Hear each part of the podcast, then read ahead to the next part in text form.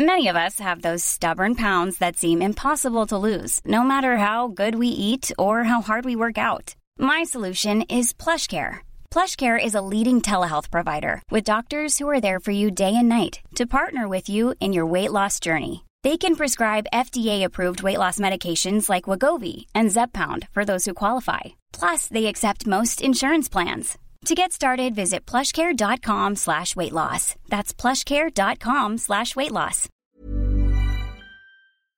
Heraldo Radio, la HCL se comparte, se ve y ahora también se escucha.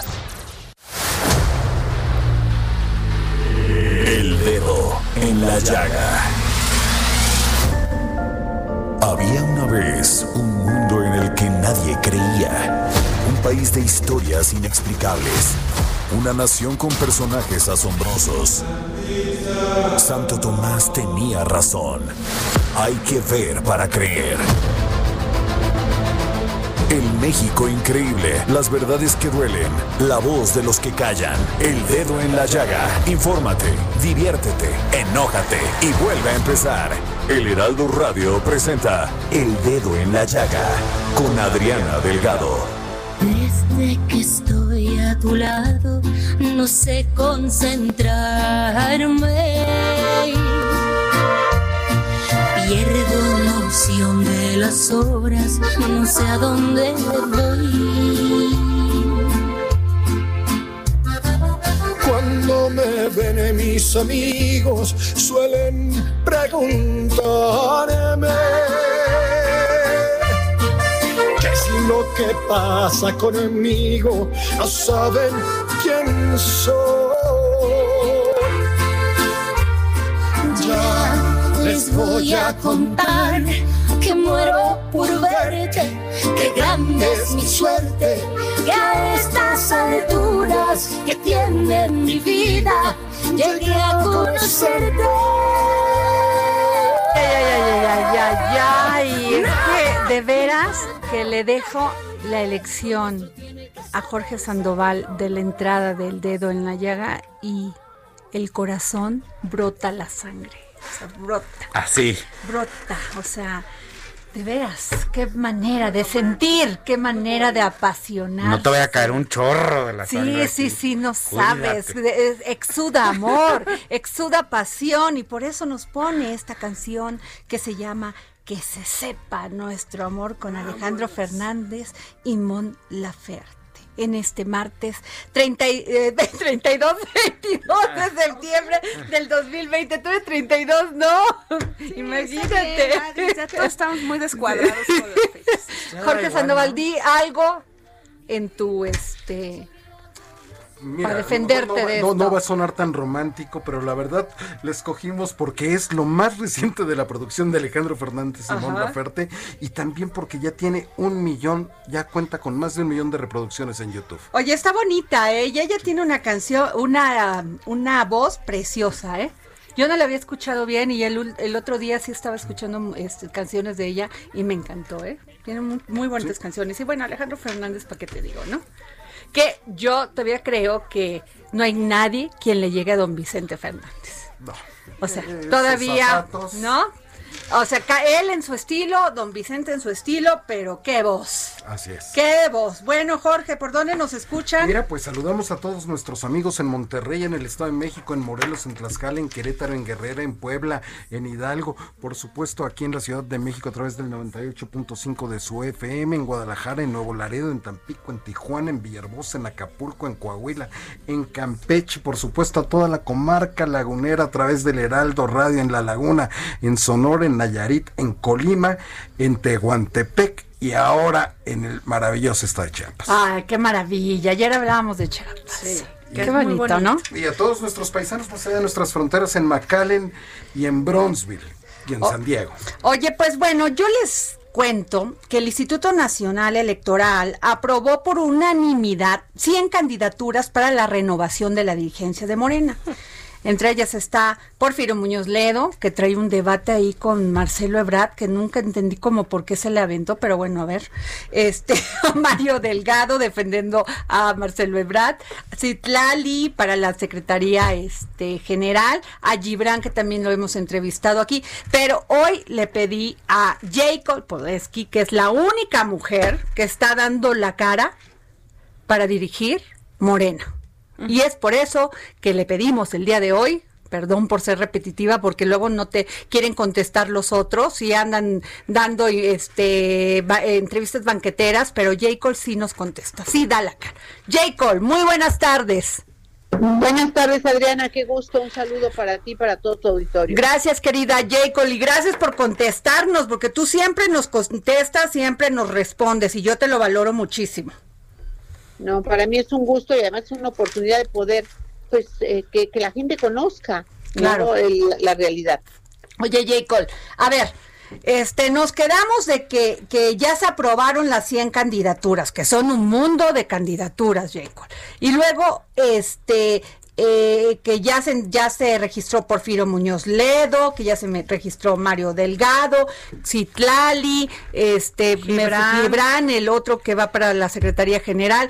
¿Tú qué piensas de esto? O sea, van a elegir de ahí aparte a seis a los que tengan más reconocimiento, según lo que nos dijo el director de parametría este Francisco Abundis, que primero iban a hacer una primera encuesta que es para para ver el para ver quién tiene quién es reconocido por la por la ciudadanía porque es una consulta abierta y que después de ahí pues ya iban a a otra consulta pero aún así son muchos Jacob.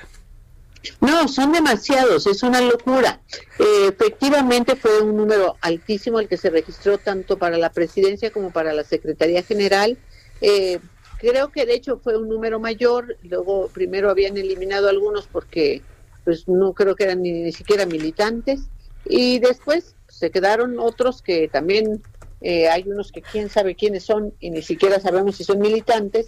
Y están iniciando el día de hoy hacer esta encuesta de reconocimiento como le llaman para ver quiénes son eh, los más conocidos dado que tienen que quedar eh, tres hombres y tres mujeres para presidente, tres hombres y tres mujeres para secretario general y que ya serían los que irían a la ah. encuesta definitiva. Ah, eso que dices es muy importante porque platicábamos con Francisco Bundis y en aquel entonces pues, todavía no se definía esto porque muchos pensaban que nada, o sea que la que la este paridad la hacía un hombre ya sea como secretario general o una mujer como presidenta o secretaria general y presidente, pero no, lo que tú nos estás diciendo es que son seis para la secretaría general, tres mujeres, tres hombres, igual para la presidencia del partido, ¿es así? Es así para la encuesta, ¿no? Ah, y luego la presidencia del partido va a definir el género del secretario general. Ah, ok. o sea, vamos a decir, si, si gana la presidencia, este, como espero. O sea, si tú la ganas, si la ganas tú, si la ganas tú, tendrías que, pero ¿quién decide quién va a ser el secretario general? ¿Qué tal si otra eh, mujer ahí fue también? El que tenga el voto más alto. Ah. Eh, el, el INE no había contemplado este tema porque el Tribunal Electoral no se lo había mandatado. Pero cuando el Tribunal Electoral le mandata que tiene que garantizar la paridad de género, entonces es que el, el, el tribunal, el INE define que el, el, que gane la presidencia va a ser quien em, defina eh, la Secretaría General. Mira, yo lo habría hecho mucho más simple. Yo habría puesto una sola encuesta, o sea, bueno, obviamente primero hay que quitar a todo lo que está de extra, ¿no? Pero yo habría hecho una encuesta solamente, te cuenta de seis, tres hombres y tres mujeres. Quien ganara la votación más alta sería el presidente. Y el siguiente, el otro género, la votación más alta, sería el secretario general. Ah, ok. para mí habría sido más sencillo así, sin embargo, acá van a ser dos encuestas distintas, una para presidente y una para secretario general. Ok. Ahora, lo que es de locos, la verdad, es pensar en que tenemos pues mucha gente que no tiene ningún mérito y el que bueno, estoy, es que yo soy afiliado de Morena, sí, pero eso no te da eh, cualidades para dirigir a un partido. Este es el partido más grande, no solo de México, es uno de los más grandes a nivel mundial. Eh, los partidos más grandes a nivel mundial son el Partido Comunista Chino, eh, hay un, dos partidos en la India y el PT de Brasil. Y de ahí sigue Morena. Entonces, pues no es cualquier cosa, si no es nada más ahí se ve sexy, me voy a meter porque quiero que me, que me digan presidente de Morena. No, no, no, perdóname, pero imagínate que alguien sin ningún conocimiento, eh, no sepa realmente ni de territorio, ni de cómo ganar una elección, cómo defender un voto, cómo llegar a los acuerdos, nada. Este, quiere llevar y que, que, te vaya muy mal la exhibida es terrible. Claro. Pero no podemos además nosotros permitirlo porque pues se trata de un proyecto de país. No podemos nosotros dejarlo al, al garete. Jade Cole, buenas tardes, te saluda Andrea Merlos. Yo quiero preguntarte, Jade Cole, ¿qué, ¿qué fue lo que tal vez se salió de las manos en Morena? Porque esta encuesta, aunque va a ser una encuesta, no una elección, pues ha abierto como muchos frentes internos en el partido y, y sobre todo a pesar de, de algo que tú impulsaste mucho eh, como, como titular del partido y el mismo presidente López Obrador, que decían prohibidas las tribus, prohibido repetir los esquemas del PRD, que tanto daño lo hizo al grado de que están este, pues con hasta riesgo de su registro. ¿Qué, es, qué pasó en Morena que, que tenemos tantos candidatos bajo el concepto de la democracia, pero en realidad están muy fracturados? Mira, ¿qué sucedió? Yo creo que el, el, lo primero que sucedió, que en verdad este, fue muy desafortunado, es que no nos entregaron el padrón electoral. O sea, el anterior secretario de organización no hizo una entrega-recepción, no nos entregó el padrón ni del ni del partido ni de los comités este ni de los comités de base. Entonces, eh, esto hizo mm, imposible que lleváramos a cabo el proceso electivo. Nosotros lo convocamos y nuestra convocatoria no fue impugnada por nadie pero muchos compañeros militantes y este, fundadores pues eh, presentaron sus quejas, eh, sus juicios de defensa de los derechos, porque los habían rasurado del padrón. Y el, el Tribunal Electoral decidió que eh, no podía llevarse a cabo una, una elección donde había una irregularidad tal y donde no había un padrón confiable. Entonces nos mandató a que repusiéramos todo el proceso, que hiciéramos el nuevo padrón y que volviéramos a convocar. Entonces, en medio de ello, eh, eh, eh, la presidenta del Consejo, lejos de toda la, la, la legalidad y del apego al estatuto, convocó a una reunión para nombrar un presidente interino cuando la figura de presidente interino no existe ni siquiera en el en el estatuto de Morena y cuando en el estatuto de Morena lo que está establecido es que el secretario general toma eh, las, las funciones del presidente en la ausencia del presidente, que fue lo que sucedió conmigo. Yo soy secretaria general electa, a mí me eligieron cuando se eligió al presidente de la República y cuando él ya se va como presidente quedo con las funciones de la presidencia. Entonces, bueno, nombraron a Ramírez Cuellar y a ocho más en cargos que estaban además ocupados en toda la ilegalidad y esto creo que es parte de una culpa gravísima de lo que estamos padeciendo. Y Ramírez Cuellar, que tenía como mandato haber hecho el padrón, no hace el padrón, no ve nada de lo de las encuestas, hace, eh, eh, tenía que hacer las convocatorias y hacía, simulaba que cumplía, pero la verdad hacía en, este, convocatorias fallidas, todas llenas de errores, en donde ni siquiera contemplaba el tema de género, con toda la intención de que se, le impugnaran y le volvieran a dar otro plazo y otro plazo, porque quería llegar al momento en el que no lo pudieran quitar. De hecho, pide inclusive ah, una un permiso, una, una prórroga, eh, que pedía que, eh, le dieran 90 días después de la elección, de que acabara la elección del 2021. Pero el Tribunal Electoral le negó la prórroga, le quitó las funciones que le habían dado, se las pasó al INE para que lo hicieran, para que el INE hiciera estas, estas encuestas.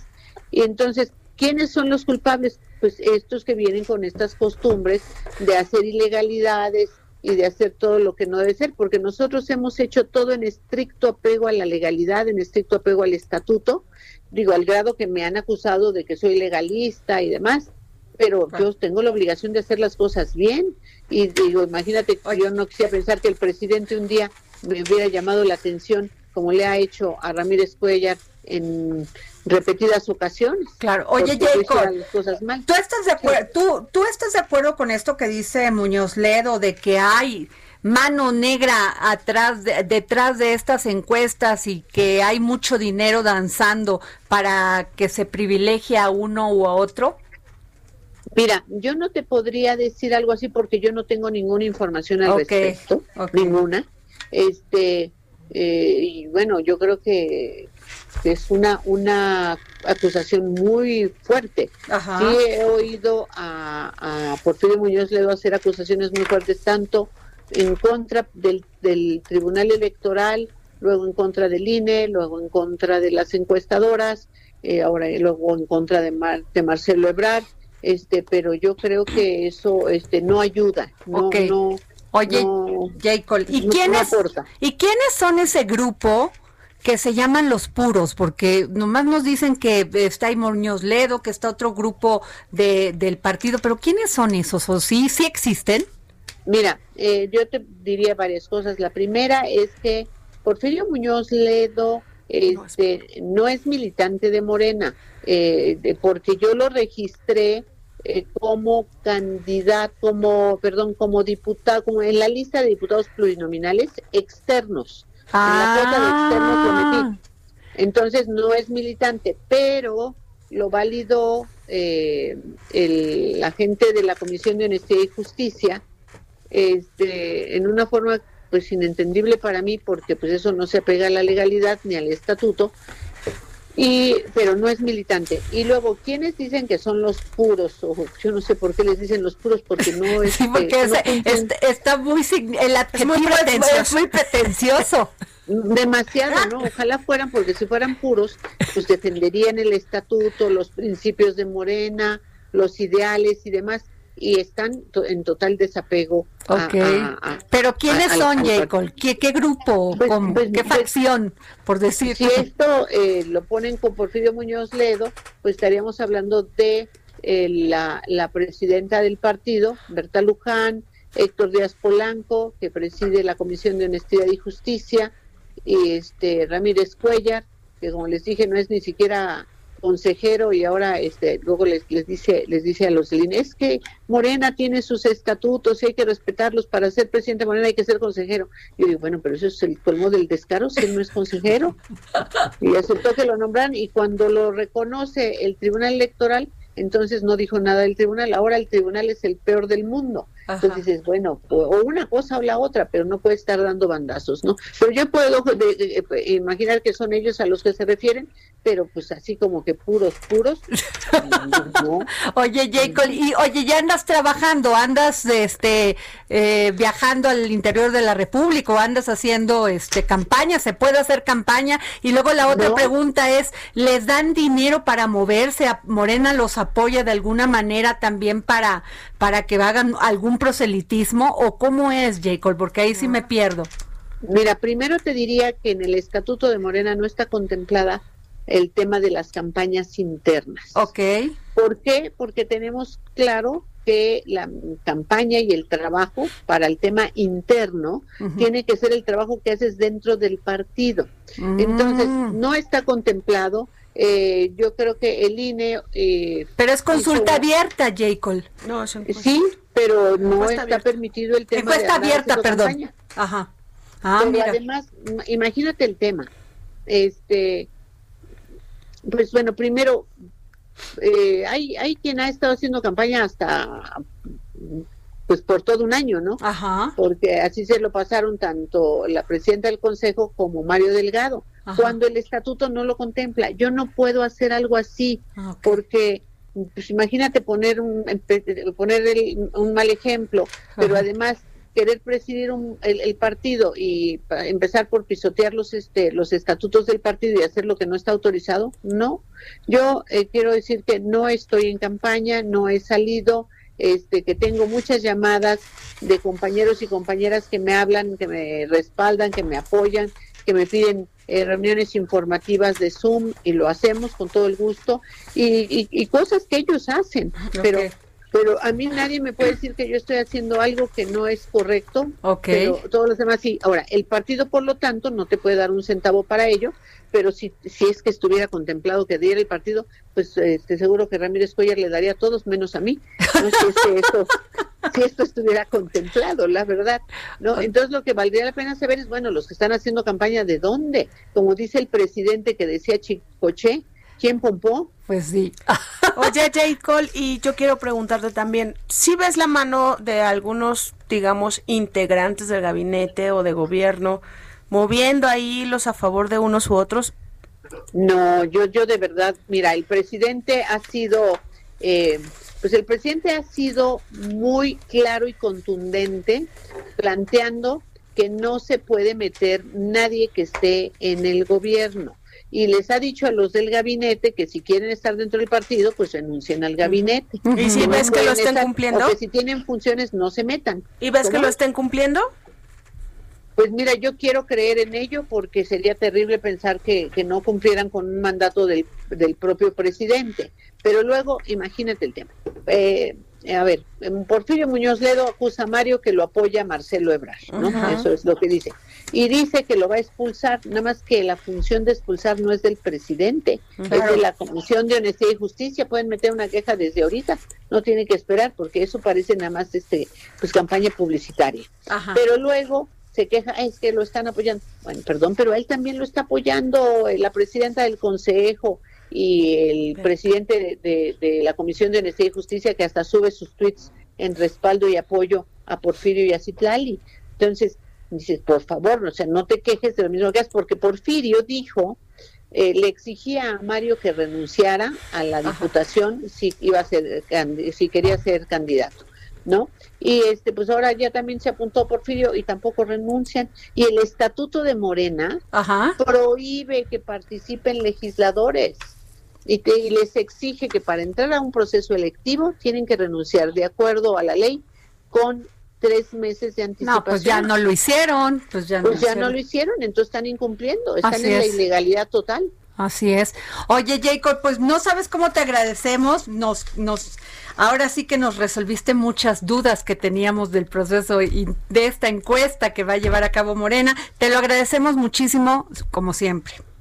No, yo te agradezco a ti. Yo no voy a ir en este sondeo que hacen ahorita, porque como solo somos tres mujeres, éramos dos, pero ahora ya hay una más, tres mujeres, pues ya por default nosotros entramos a la, a la encuesta y lo único que tienen que definir es ahora los tres hombres más conocidos para poder ir a la encuesta definitiva. Y, este, y bueno, van a hacer encuestas presenciales, van a ir a, a las casas y ahí van a hacer las preguntas de a quién conocen y a quién prefieren para la presidencia de Morena o para la Secretaría General. Y pues ahí les encargo. Oye, Jacob, espérame, yo le preguntaba, no quiero que se me vaya esto sin preguntarte, yo le preguntaba a, a Paco Abundi sobre el tema de cómo iban a hacer, si iban a hacer por sorteo la aparición de los nombres o iban a parar a alguien en la calle, le iban a decir así seis nombres y cómo, o sea, el que mencionaran primero, ¿cómo van a decidir los lugares?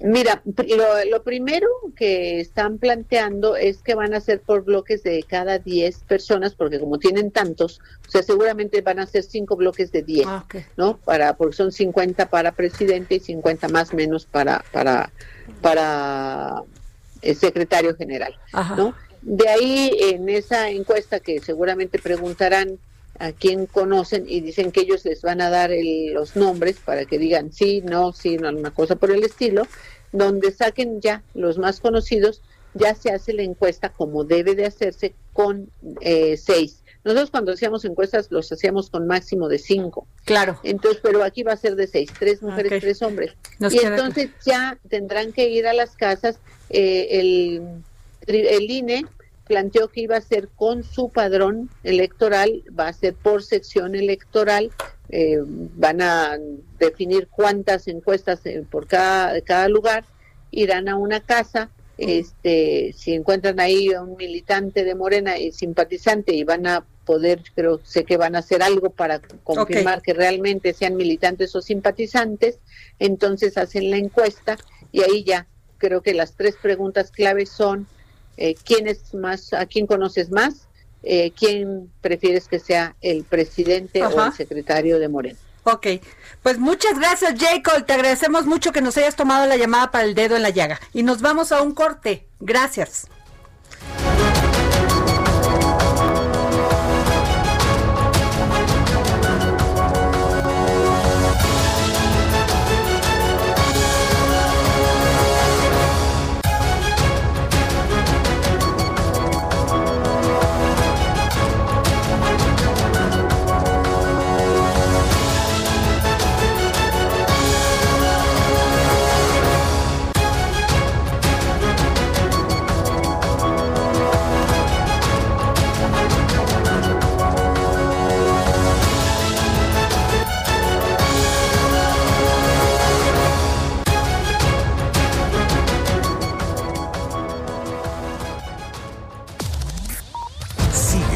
Delgado en su cuenta de Twitter, arroba Adri Delgado Ruiz.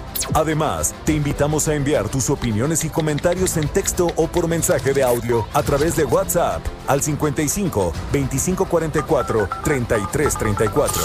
Y si quieres escuchar El Dedo en la Llaga de El Heraldo Radio, en cualquier momento y donde quiera que te encuentres, descarga el podcast disponible en Spotify y iTunes. Heraldo Radio.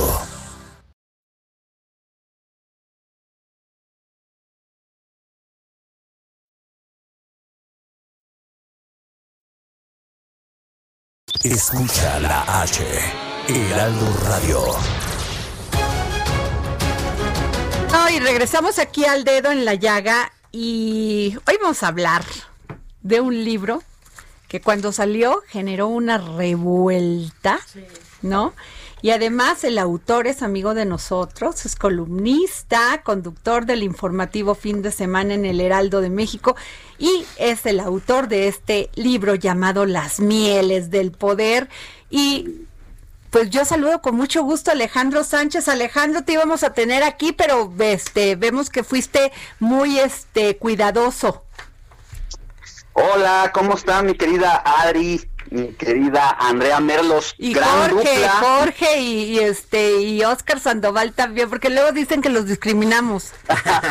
Muchas gracias, saludos a Jorge que amablemente me hizo llegar tu invitación y yo puesto. Y sí, yo, yo pensaba ir allá, pero de manera eh, responsable, una persona con la que he estado en contacto en los últimos días, eh, trae un cuadro de COVID y pues estamos aquí aisladitos durante algunos días. Qué bueno, corazón, porque así debe de ser uno responsable con esas cosas. Oye, Alejandro, pero nos estábamos carcajeando allá de eh, lo este ayer la jefa Merlos y yo y Jorge sobre lo importante que son estas relaciones este esposa, esposo, novia, novio en el poder. Para ti, ¿qué, qué fue esto? Porque hiciste una gran investigación. Mira, es que el destino de un país no solamente está en manos de sus gobernantes, sino de sus pasiones no confesadas, de sus deseos trasnochados e incluso de sus más absurdas fantasías amorosas. Y este tema se venía dejando eh, a la cobertura del periodismo de los espectáculos solamente. La quienes nos dedicamos a la información eh, política, pues teníamos a, las, a los personajes enfrente, pero le estábamos dando la vuelta bajo una premisa de que son asuntos del corazón y no hay que meterse. Entonces, hace 10 años decidimos desafiar esa máxima y decir, no, o sea, todas las historias de los líderes o sus lideresas que llegan a sucumbir a estas fatalidades por no elegir de manera responsable sus responsabilidades y pasarlas de la cabeza fría al corazón o incluso a sus pulsiones más elementales como las pasiones o los deseos, ¿por qué carajos no tenemos que darle cobertura a esa información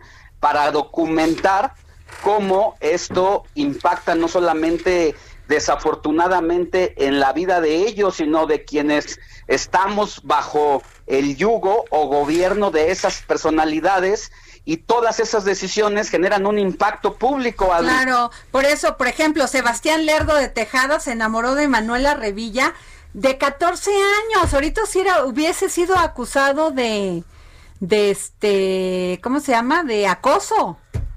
Acoso y pederastía. pederastía. Él, él tenía 42 en ese momento, acababan de salir en una carroza eh, de la Ciudad de México, habían echado todos los documentos de Palacio Nacional Benito Juárez y él y se habían ido a refugiar a Chihuahua, allá al norte, mientras estaba la invasión extranjera.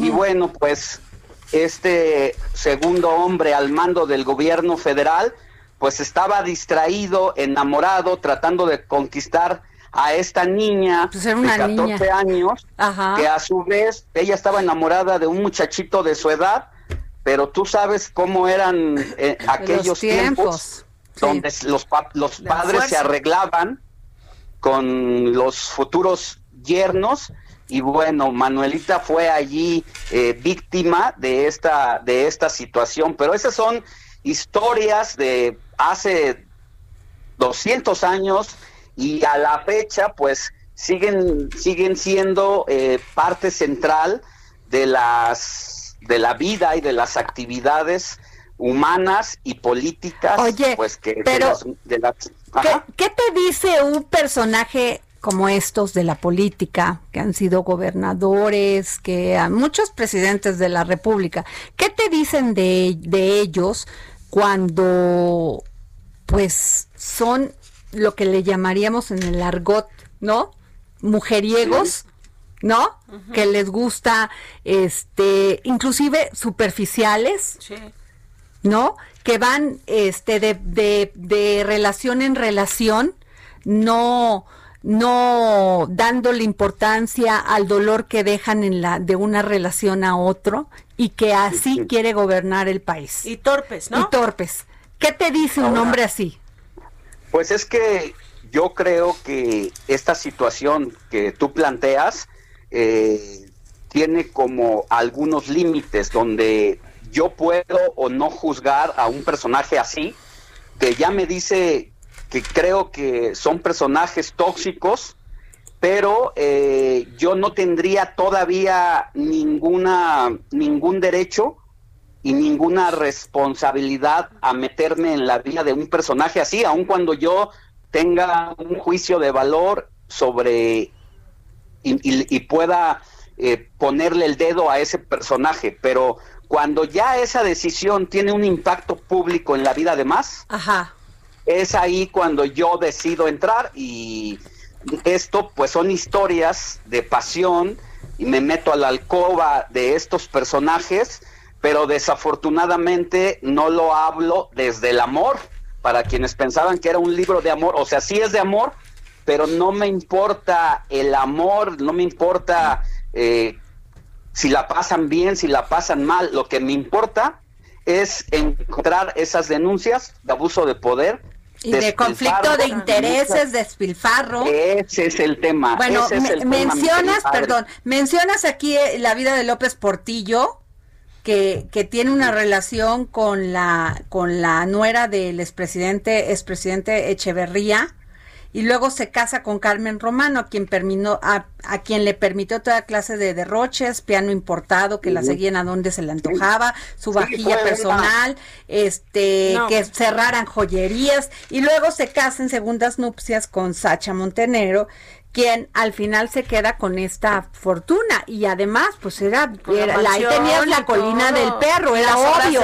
o sea y en ese momento pues no había una secretaría de la función pública quien preguntara oiga de dónde usted tiene un, una casa de este tamaño o la de Durazo con el Partenón. O ahora lo que habló también Lozoya no en la denuncia Alex de la casa esta que le construyeron del museo de Peña Nieto, ¿no? Que claro, todo está en duda con los Oye, pero híjole, o sea, y esto que, que, plantea Adri de la casa de, bueno, de la situación de López Portillo, Eh, parte de que yo me haya animado a contar estas historias es porque en mis coberturas periodísticas de una manera o de otra me tocaba ver como ya sea el colofón, el final de esas historias que en su momento parecían felices, pero que terminaron en una tragedia para sus propios personajes. Y yo recuerdo esa cobertura, eh, trabajaba en ese momento en el periódico La Prensa como por el 98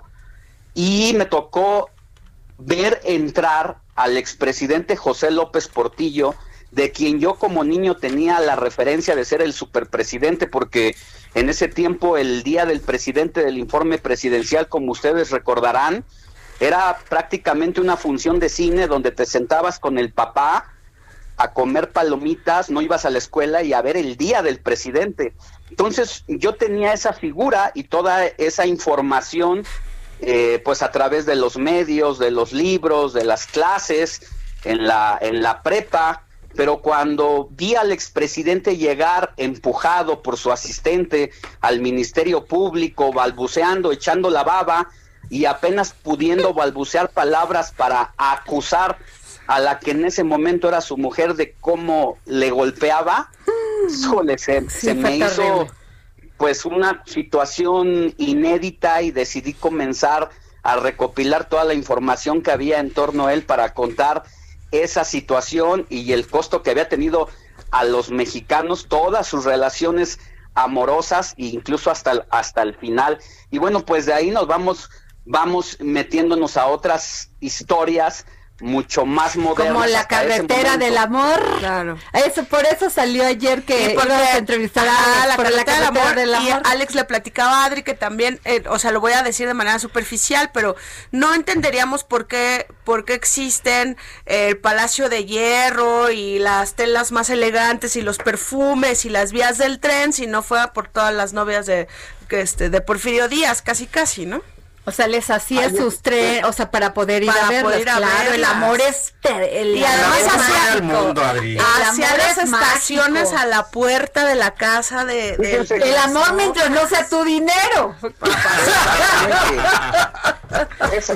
esas historias de Porfirio Díaz, la verdad es que son dignas de, de ponerlas en un cuadro para quien pensaba en una en una ficción eh, porque aquí es donde uno entiende a, a Gabriel García Márquez cuando dice que la realidad supera la ficción porque yo creo que a ningún guionista se le pudo haber ocurrido todo lo que fue la vida real de Porfirio Díaz. De entrada, de que cuando él se va a encerrar al colegio militar, su sobrina tenía unos meses y él la cargaba y la dormía poniéndole unas eh, sonajas de semillas. Y un día que regresa, la ve de 15 años y dice, ay, Delfina, eh, mi, mi, sobrina, él 35 añero y ella quinceañera, o se la llevó y se casó con ella. Entonces, el día de la boda, él, no pudo ir porque estaba combatiendo, pero mandó a un representante y el juez, pues a la hora de hacer el casamiento, dijo, señora eh, Delfina acepta por esposo a don León que viene en representación de Porfirio Díaz? Sí, acepto, pero esa es una simpleza. Ya lo importante aquí es que a ese hombre que decidió ir en sustitución le regaló una senaduría y de ahí empezó porque eh, luego se, a pesar de que estaba casado y era el amor de su vida aparentemente su sobrina, Luego se enamoró perdidamente de Juana Cata, que hacía carrufos de, de tabaco en Oaxaca, y quien fue una especie de, pues, de halcón de espía, y por eso Porfirio Díaz pudo derrocar a los invasores franceses, porque ella le pasaba toda la información y en en reconocimiento a ello y de que también se perdió en el amor por ella, le puso una réplica del castillo de Chapultepec en Tehuantepec, que está cayéndose a pedazos porque está en litigio con las generaciones de Juanacata y ahí puede ver uno todavía eh, el lugar al pie del tren donde empezó a llegar el desarrollo al istmo de Tehuantepec antes de que llegara al país entero, ahí llegaron todas las vasijas, la primera sucursal del Banco de México. Oye, Alex, sin duda nos vamos a pasar aquí contigo, pero yo quiero que ya te compongas y que ya estés muy seguro de este de, de todo y que estés feliz y contento y aquí te esperemos, esperamos en el dedo en la llaga para ampliarnos todo el programa. Con mucho gusto, será un placer. Gracias, querido Alex Sánchez. es un libro que todo el mundo debe de leer. Las mieles del poder. las mieles del poder. Muchas gracias, Alex. Un abrazo, las quiero mucho, cuídense. Oigan, bien, Alex. Oye, este, les comento, el presidente Andrés Manuel López Obrador descartó recurrir al endeudamiento en el caso de que ocurra un rebrote en la pandemia del COVID-19 y un rebrote que afecte la economía. Entonces, ¿qué? Lo que dijo Llorio no es cierto. ¿No es cierto? Y además tradijo el presidente al subsecretario de Hacienda. Oye, que sí, que no, que caiga un No, pues lo está diciendo. El presidente descartó recurrir, o sea, ayer Llorio decía que era posible que recurriéramos al endeudamiento si había otro rebrote. Esto es una, o sea, una gran noticia. ¿eh? Ahora te voy a decir algo, Adri, desde mi punto de vista. Es lo que hay. No, yo más bien creo que el presidente, como es de hábil, lo que él dice es, no, la pandemia va a la baja. O sea, el presidente no acepta la necesidad de tener un plan B, como si lo tiene alguien técnico como Llorio. Pues sí, pero además, pues hay muchos pero viendo México y la economía. Pero es que esto no da una buena señal que el subsecretario de Hacienda salga a decir algo y que el presidente hoy le corrija la plana, sobre todo para el tema de la inversión.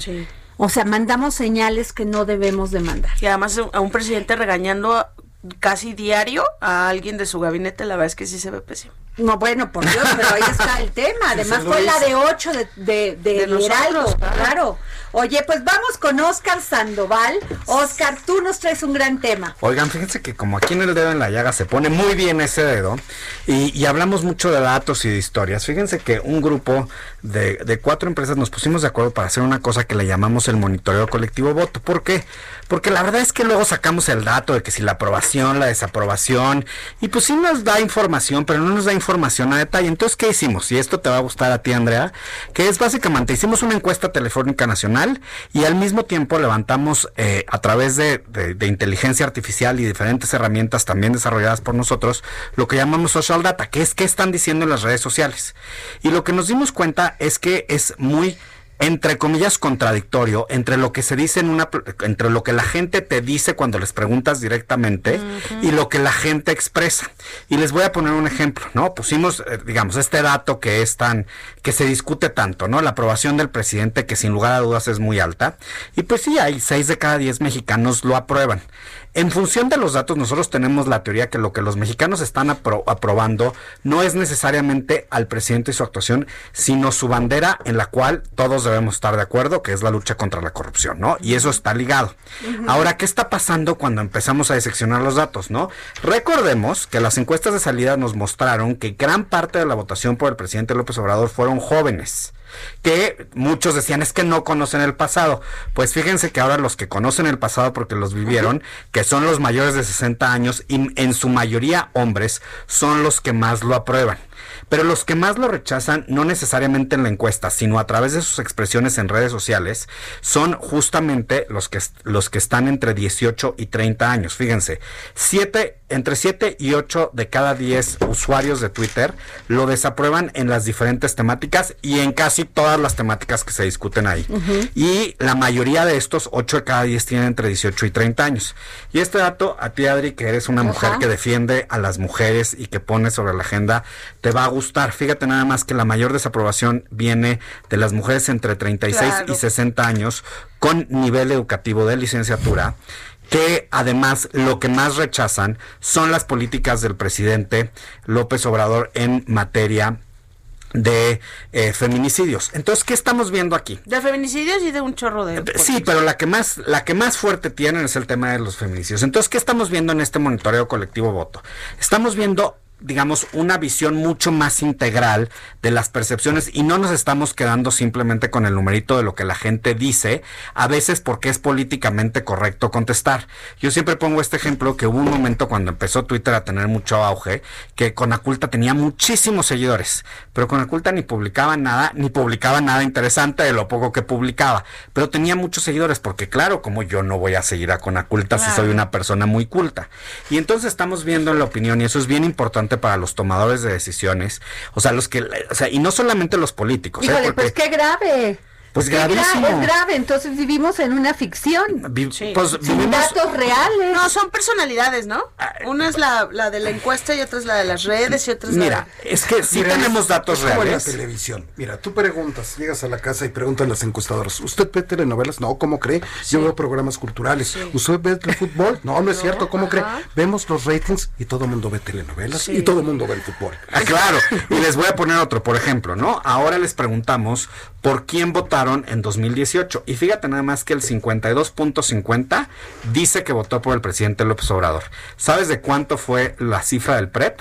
52.96. O sea, Pero ahí te va el o sea, contraste. ¿me quieres decir que la, o sea, este grupo de cuatro encuestadoras y casas son muy fregonas? No, lo que te quiero decir, lo que te quiero decir, fíjate nada más, no. Lo- además de eso, que sí te yo quiero decir que el monitoreo colectivo voto es muy fregón. No, pero te quiero decir lo que pasa, en, porque lo que no estamos tomando en consideración en las encuestas y nos vamos solo con el dato, es que hay mucha emoción detrás de lo que la gente opinamos y por eso estamos metiendo también la red social, que si bien no es todo, sí es un termómetro y de ahí baja mucha Ah, información y bueno, muchas y percepciones. además en una red social ni siquiera estás dando la cara, muchos ni dan la cara, usan seudónimos o este pero está expresando en una a ver pero no está pasión. ah, ojo ahí es cierto que muchos no dan la cara o muchos no necesariamente expresamos lo que creemos Ajá. pero aunque no estés dando la cara, sí te está dando un termómetro de lo que la gente Claro. está pensando. Y otra cosa, te está dando un termómetro de dónde le están metiendo dinero para mover la opinión Claro. de un lado al otro. Oye, lo que sí me llama la atención, déjame nomás hacer Échale, un comentario, es que cada, vi- cada día se desinhiben más los políticos. O sea, ya tuitean de tantita madre, me vale madre. O sea, de veras, No, hay de ya, una se retan golpes, se retan a golpes, mío, se mientan o la sea, madre, neta. O sea, ya hay una desinhibición, ya, ya deja de la gente común y corriente como yo. Como, o sea, como Jorge. Que nos digo da ustedes. pánico, Pero- además, pero- pero, Escribe. pero, Pero, pero, ojo. pero los otros que se suponen que son nuestros representantes y que no tendrían que utilizar esas palabras y ese exceso de vocabulario, Pero te voy a decir una lo cosa que te usan va a sin sorprender. contemplación alguna. Tienes mucha razón y tu observación es muy interesante, pero te voy a decir una cosa que te va a sorprender. Las estrategias de comunicación están justamente yéndose a esta parte donde es súper natural, súper absurdo. Pero eso no es tus natural. errores. O sea, adjetivar eh, con una grosería se me hace que ya es, No está se te bien, pero acabó, sí es se natural. te acaba todo el, el lenguaje. Pero sí tienen su público, Adri. O sea, o sea, O sea, hay gente que le cae ejemplo, para bien. tener más rating aquí diríamos, ay, ese Pues, o ese pues hacer hijo". muchos programas No. por ahí a esta hora, ¿eh? No. Y mira, al final de O sea, de vez en cuando que te, salga algo, estoy de acuerdo. bueno. Al final de cuentas, el tema es que se nos olvida que no solo es el número, también es la emoción. Y en México la realidad, y aquí están los datos para comprobar lo que vamos a decir para cerrar, es las personas tenemos un attachment, o sea, una relación muy fuerte emocional con nuestras opiniones. Y eso va a hacer que haya muchas sorpresas, así que de verdad los partidos políticos, los empresarios y todo tienen que voltear a ver más allá del número Pero que a ver, presenta. dale un consejo en estos minutos a un político. Si yo soy tu cliente y quiero ser presidenta municipal de mi pueblo. Número uno, que ¿Qué le tomen en serio el tema de los feminicidios. Número dos, la red social no es solamente para platicar. Pero que no la qué tomen lo de los toma. feminicidios nomás por estrategia política, que la tomen conscientemente, Bueno, porque ya- estamos hartas las mujeres que nomás nos utilizan para lo electoral. Y número tres, que no se fijen, que no nada más compren una encuesta, que de verdad se fijen. Pero ¿cómo se comunicarían? O sea, ¿cómo les, les darías, si tuvieras a Mario Delgado, ¿qué, qué, qué este consejo le darías ahorita aquí? Lo primero que le diría es, Mario, lo que tienes que hacer es no solamente darte a conocer en todo el país Ajá. para la encuesta de Morena, tienes que tomar temas que emocionen a la gente, como son los feminicidios, como es el rechazo en redes sociales a la estrategia del, eh, contra el COVID del presidente López Obrador, y como es la dualidad que hay en la corrupción. Al presidente le creen que está luchando contra la corrupción y creen que sus políticas son buenas, pero no le creen que estén funcionando. Y esto es un tema importantísimo que tarde que temprano va a regresar y por eso también estén pendientes del monitoreo colectivo. Pero eso va a pasar, precisamente por eso te estoy diciendo que hay una desinhibición total de los políticos, ya se pelean y es más, más importante para ellos su interés personal y qué sienten en ese momento en función eh, de eh, que en función del país, o sea, no hablan de propuestas que necesitamos los mexicanos, o sea, ni nadie ahorita está diciendo que el presidente dijo que no se que no nos vamos a endeudar, a lo mejor sí necesitamos endeudarnos. como siempre te digo, ahorita le hicieron, ahí está en el Heraldo de México, lo pueden ver, un homenaje a el diputado que murió del pez por COVID y nadie pela los otros 72.199 este o los que sean que se han muerto, que es muy grave en este país. Entonces, acuérdense la emoción. Seis niños que murieron sin, eh, sin medicamento en pues Monterrey, sin pues medicamento para el cáncer. Bueno, hasta el feminicidio ahorita, dime, ya no hay chance de hablar de Aguas, porque yo creo que estamos llegando a una a un grado de superficialidad en las campañas políticas terrible. Sí. Bueno, pues ya nos vamos, ya, ya, Jorge, no nos estés regañando. nos, vemos mañana, muchas gracias. Gracias.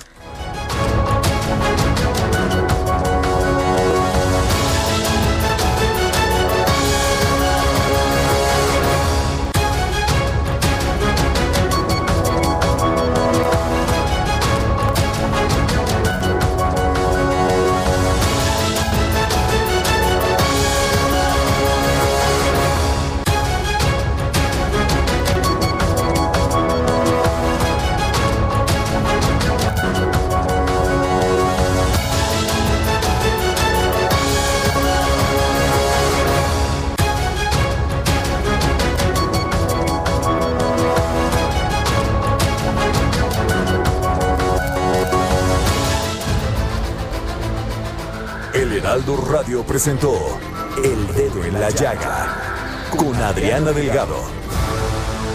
Heraldo Radio, la HCL se comparte, se ve y ahora también se escucha.